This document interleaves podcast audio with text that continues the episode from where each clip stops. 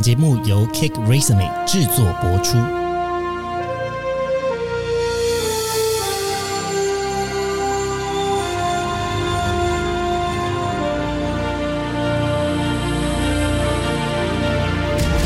欢迎来到职涯探险，我们将固定在每周分享职场与人生的真实现场，图鉴各种职场生活丛林中的经验故事。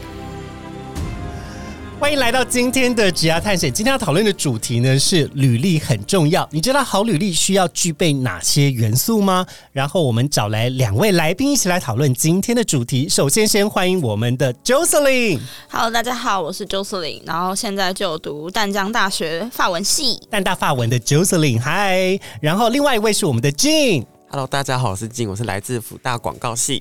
福大广告的进，那呃，今天呢，我们要来探讨这个主题呢，就是履历很重要。想请问一下，两位有没有写过履历的经验呢、有有那你们这个写履历的经验还顺利吗？有没有遇到什么样子的困难？可能看你那个时候对自己多了解吧，或者是，我觉得，我觉得每次突然好走心哦。对呀因为我觉得我呃往前看，每次很像升大学的时候，或者是在找实习的时候写的履历，每次都觉得前一次的履历都好值得被驳回的感觉。啊，有这么严重吗？有，我也懂这样子的耻感呢。就像我找我看我上次找工作的履历，会觉得很羞耻，就会觉得啊，怎么这样？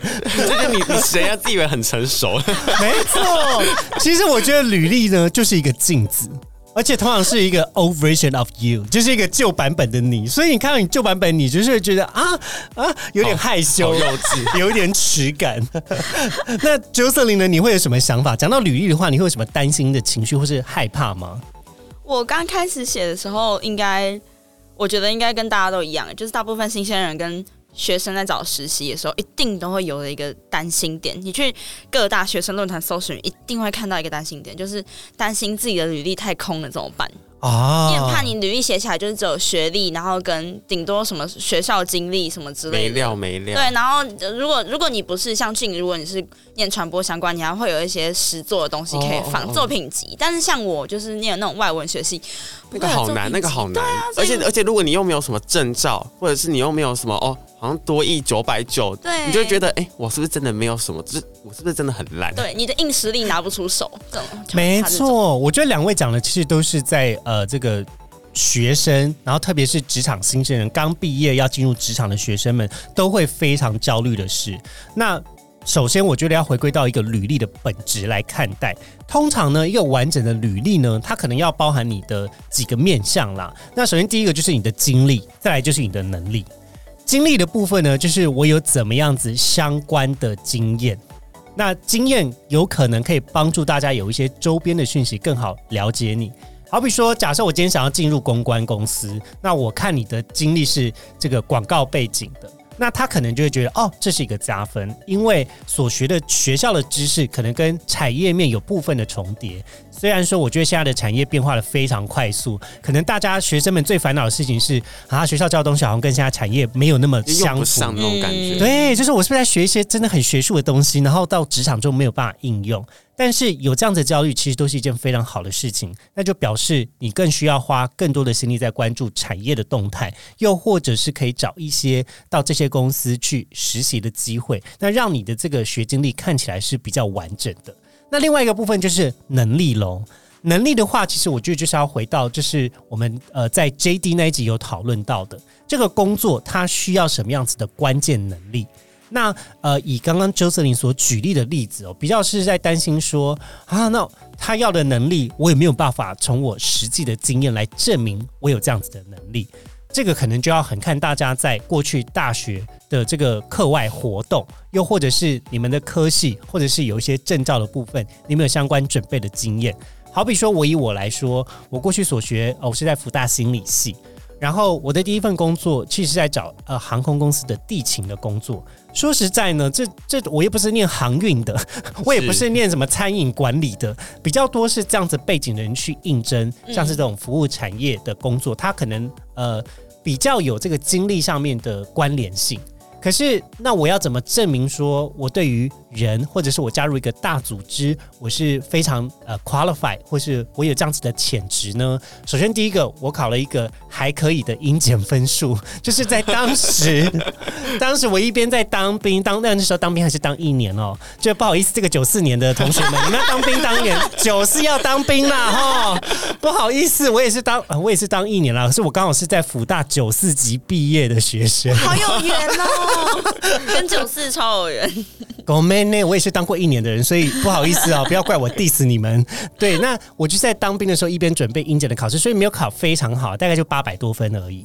那但是八百多分以航空公司来讲，哎、可以可以，因为他们通常的标准以国际航空来讲，大概是六百多分到七百多分都 OK，没有到八百分这样子的要求。所以第一个，哎、印象分可能还不错。再来是我有列举一些我过去在社团，比如说像是心理营啊、励志啊，还有呃这个系学会啊，我担任过什么样子的角色？我负责怎么样子的统筹？但因为我的经验有活动长，还有这个呃总招，所以这两块呢，其实是非常需要统合的能力跟协调能力，然后也比较容易拿出结果。也就是他真的有一个这个呃，像是营队或者是毕制的作品可以去呈现。那我从中我去特别强调我的沟通技巧，因为航空公司是一个非常大的体系。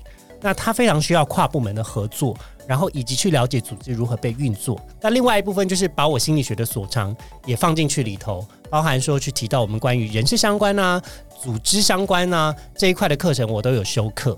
那我我可以提供的实质的帮助是什么？我的切入点比较是从这些角度去做安排跟规划的。哦，哎，刚刚听到一个我也想问的，就是刚刚 Henry 讲到的休课这件事情，我有点好奇，面试就是 HR 他们在看履历的时候，真的会认为学校课就是如果学生把学校课程写进去，他们真的会觉得那是一个可以加分的 点吗？我觉得要看，要看你应征的职位到底跟这个课程的关联性有多少。大部分啦，我会把学生，就是我因为现在也进来职场工作一段时间了，嗯，我会把学生说的话都先打个五折。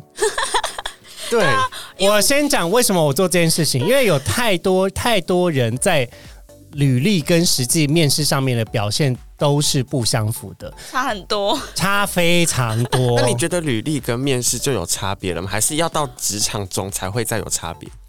我觉得就是一个学生刚进入职场的状态，就是不好意思，这是我面临到的现况。你们也不要觉得不服气，因为这真的就是现况。你、嗯就是你大家要争气一点，请你哦，就是有点像在社群上面，你看到这个本人跟他的照片，觉得啊，也修太大了吧？对，所以如果你把你的履历写太好，可是你本人在面试的过程中没有表现出同样这么有料，或者是你实际在这个工作中，你是靠你这个吹嘘得来的履历获得这个工作，或是靠你非常呃精湛的演技赢得了这个获取工作的机会的话，那不好意思，你在这个位置上，你就要拿出相应的能力、跟嗯抗压性，还有工作技能出来，不然大家觉得说啊都被骗了。不能灌水灌太严重。没错，所以回到刚刚讲到说，到底你是个什么样子的人，也就是俊刚刚一开始在讲的，就是我要先了解我自己。这个部分也真的是蛮重要的。我我相信大家都可以接受说，啊，在我还不了解自己的情况下，可能会有一些事物的机会或是尝试的空间。大家对于新鲜人都会有这样子的接受程度的。可是回到刚刚像周瑟颖所提的，在学校所学这份课程到底有多少的帮助，那可能就要从你的提供的资讯才去做判断。哦好比说，我以前在这个呃工商与组织的研究的这门心理学的课程，我有做了一个期末的报告，里面是在针对于某饭店业他如何去经营。还有他的整体的采访的过程，然后他为什么会在呃日月潭这个地方得到一个非常好的名声？我们有做了一个这样完整的企业的调研的报告。那我在呃提供我的履历的时候，我有附加上这样子的研究报告，然后也有告诉他说我在这个分工主要负责什么，然后我主导了哪一些访谈。就是你要把非常细节的内容都去做拆分，然后让别人知道说，因为其实学校有很多的功课或者是工作都是团体进行的，嗯，很有一种很严重的情况，就是我会觉得好像团体的功都归在一个人身上。可是我真的在面试的过程中，我去细问，那你到底做了多少事情的时候，你又回答的支支吾吾。你只是拿团体的东西出来当代表了。对，那可能这样子在面试的过程的观感上，就会觉得说，哎，那你是不是没有很了解你的计划？那好像就要对你整个人的履历或是你整个人的经历稍微打一点折扣了。这个是非常要小心的地方。嗯我觉得我是我的话，其实我我真的会蛮想知道，到底要怎么把学校的水经历把它归纳到自己的履历当中，因为可能像我，我还不用到写进去，然后还要再想说我要怎么跟面试官扯续，我就会自己在写的时候就会在想说，哎，我要怎么写啊？自己就先想了一遍。对啊，这个肯定会的。我跟你讲，就是这个经历会一直在拉扯，而且你可能面试完其中一间之后，你又再回去修正。哦，对，我我觉得这个非常的明显，因为可能像是。我如果现在要再去写我的履历的话，我就像前一集讲到的，就会觉得东西好空哦，然后就会在思考说，哎，那这样子的东西是不是是大家想看到的，或者你已经在一个职场里面已经经历过一下子了，那你就会知道说，哎，好像有一些东西不是在那个职责里面，好像你会有需要的技能，或者是这个东西你有点不符合那个需求。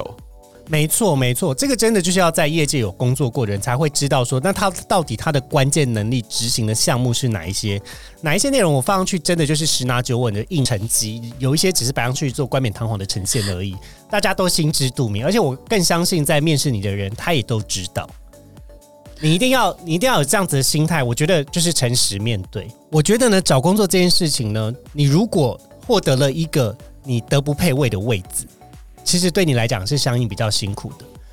虽然说大家都非常鼓励在面试的过程中，你要尽力的呈现你自己最好的一部分，但是把自己吹成另外一种你不是那样子的人，你到最后得到这个位置，你一定会两倍痛苦或十倍痛苦，那一定是个地狱。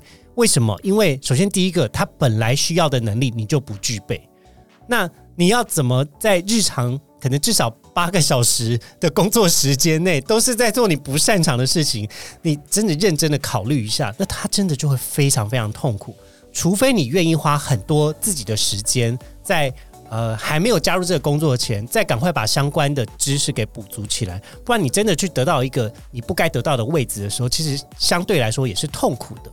可是回过来说，如果你真的觉得你很适合这个位置，那你就应该好好的针对于这个位置，它需要哪一些关键的技能，然后以及你在过去课程中的所学，跟你实际做出来的结果去做一个好的呈现。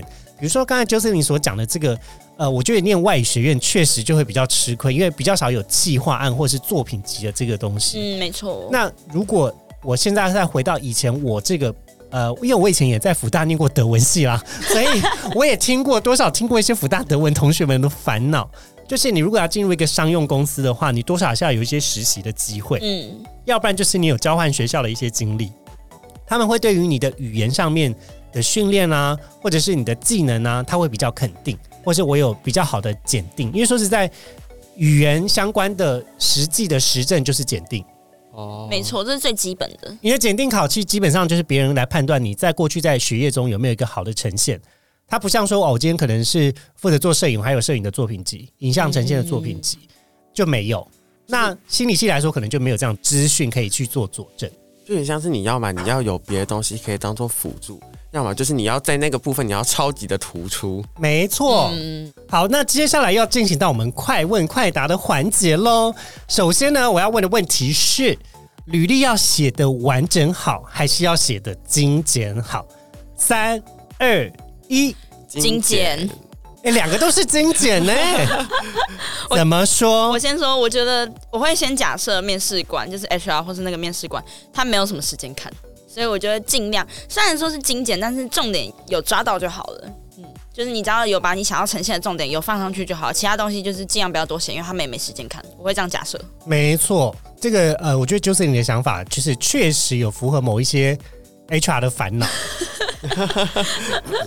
尤其是大公司的那种，他们一次面试就是可能要看一一百多、两百多封的履历，他们根本就没有时间停留在你这一封上面呢。嗯，我觉得应该是要懂得对症下药，因为 HR 真的没有必要了解你这个人，他不需要知道你的你的 作业会太凶了？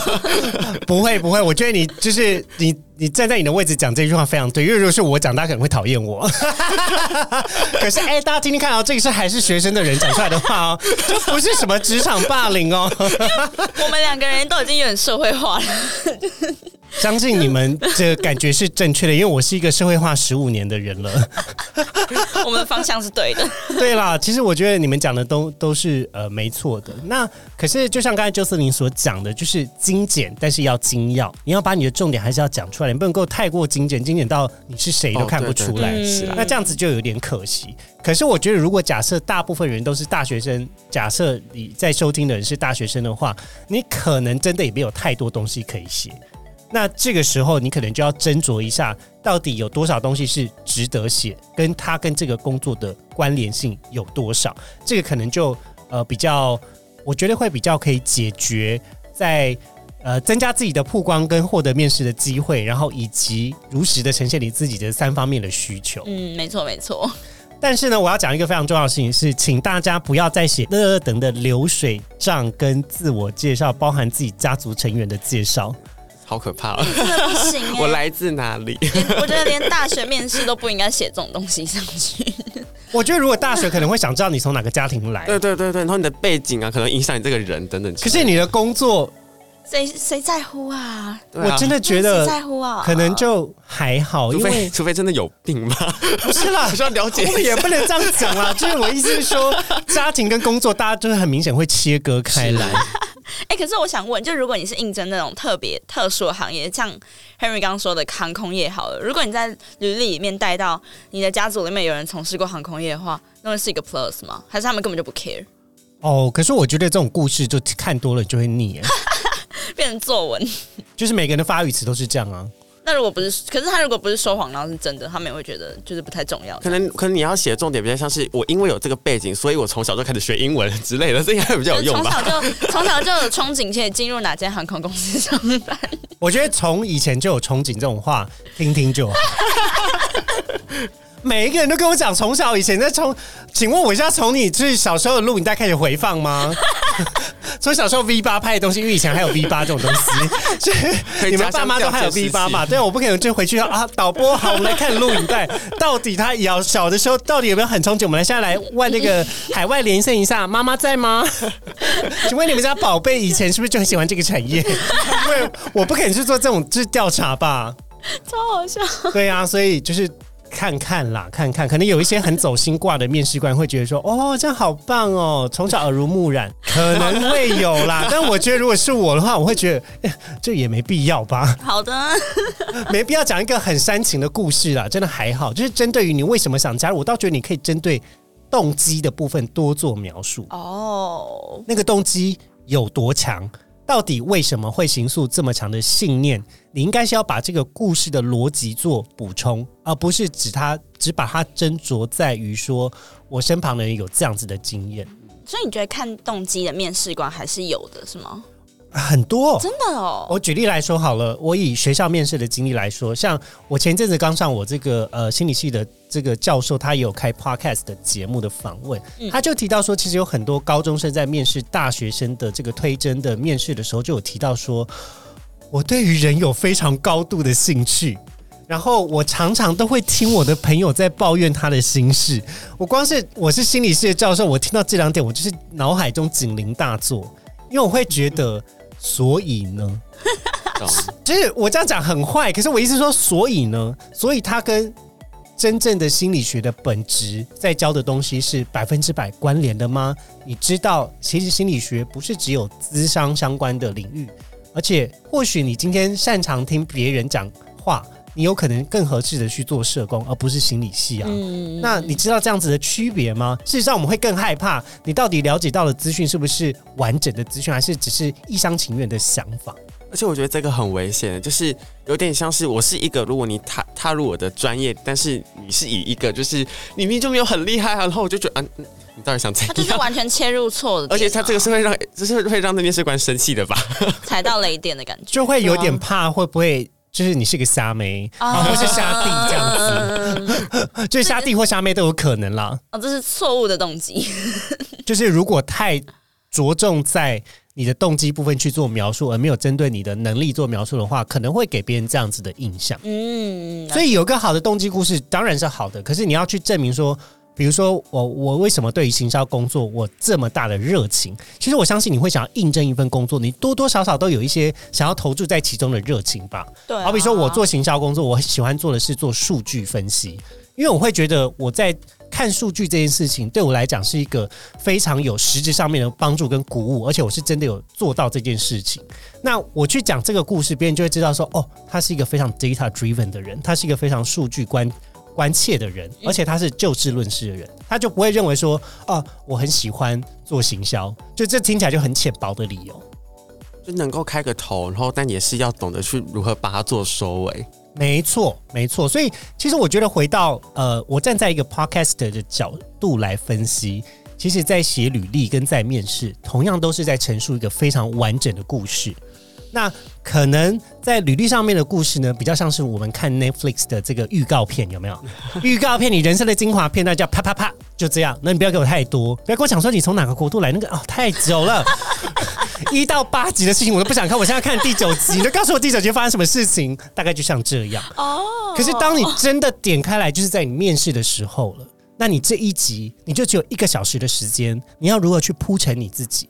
事实上，我觉得，呃，以一个 podcaster 的角度来讲，你怎么样去陈述这个故事，让你的故事前后听起来是逻辑通畅，而且又是让你有情感的投入，会让你觉得哇，跟这个人面试我好开心啊，或者是我得到好多这个人的重要的资讯，而且他真实也就是你的样貌的话，那我觉得你的面试就成功了。哎、我觉得预告片那个比喻很好哎、对呀、你的人生就是有很多预告片啊。可是预告片都会说从前从前有，都 会有这个。但可能是迪士尼系列才这样吧？对啊，如果你是三十秒广告还好了。对，所以同理可证，他不是只有在找工作的时候哦，嗯大家把它就是转换到你第一次约会跟认识对象的时候，其实也是这样吧。对吧？所以我觉得说故事的技巧非常重要啊！你要怎么样去精华你的人生，然后把你最重要的东西 highlight 出来。事实上，我觉得这要从你的平常生活中就要去练习的，包含你的自我介绍也是。好了，最后关于履历的部分，有没有什么问题？我们现在开放问答。我们刚才有聊到就是动机嘛，就是有时候让面试官知道你来这里为什么，然后还有你的那个热情，就是有时候思考说，那这个热情到底要如何呈现它的那个程度呢？我觉得要呈现这个程度呢，首先要回到你面试的状态。我会非常推荐大家在参与面试前，先试着录自己在呃模拟回答的时候的样子跟声音表情，哦，你就可以知道你在面试官前面是长怎样。没有错。那其实我从学生的面试中，我很常发现一些状态，就是他们很明显都有准备自己的自我介绍。可是，在面对一些问题，他没有准备的地方，就会看起来哦，他真的没有准备。就 很明显。你有没有练习过的回答，在就是有练习过跟没有练习过的这个表现的差异非常明显的情况下，那会建议你每一个都要做练习，而不是只有针对所谓的这个基本题做练习。事实上你，我我的建议是你甚至就可以看着镜子，一边讲话一边录音，录到你完全不尬为止。因为像我自己在讲话的声音表情，我其实也是有透过呃自己不断的练习，去听自己的声音，听到不尴尬为止，才有办法表达的非常流畅跟通顺。它中间有一些小小的技巧是你要去注意你的情绪，注意你的眼睛表情。那演久了就会变成真的。哦，可是我不是要推荐大家来演戏，我要告诉大家的是，如果你连你自己都觉得尴尬，那别人也会看得非常尬。哦，所以重点是你要看起来是舒服的，看起来是通顺的，最重要的。你在陈述这件事情中，不可以有任何的停顿，是非常流畅，而且你真的是就是信手拈来的讲，那就是要经过非常不断的演练，或是你日常生活的工作经验本来就是如此，你才有办法做到这样子的呈现。嗯，那这个部分就回到你的热情，你要怎么呈现？其实我觉得就是你在你的专业领域或者是这样子的问答的过程中，我自己会看的是你有没有办法讲的神采奕奕跟眼睛发亮，这是真的看得出来的。大家不要觉得这个词很浮夸，我真的很想要这份工作。对，这样子都没有啊。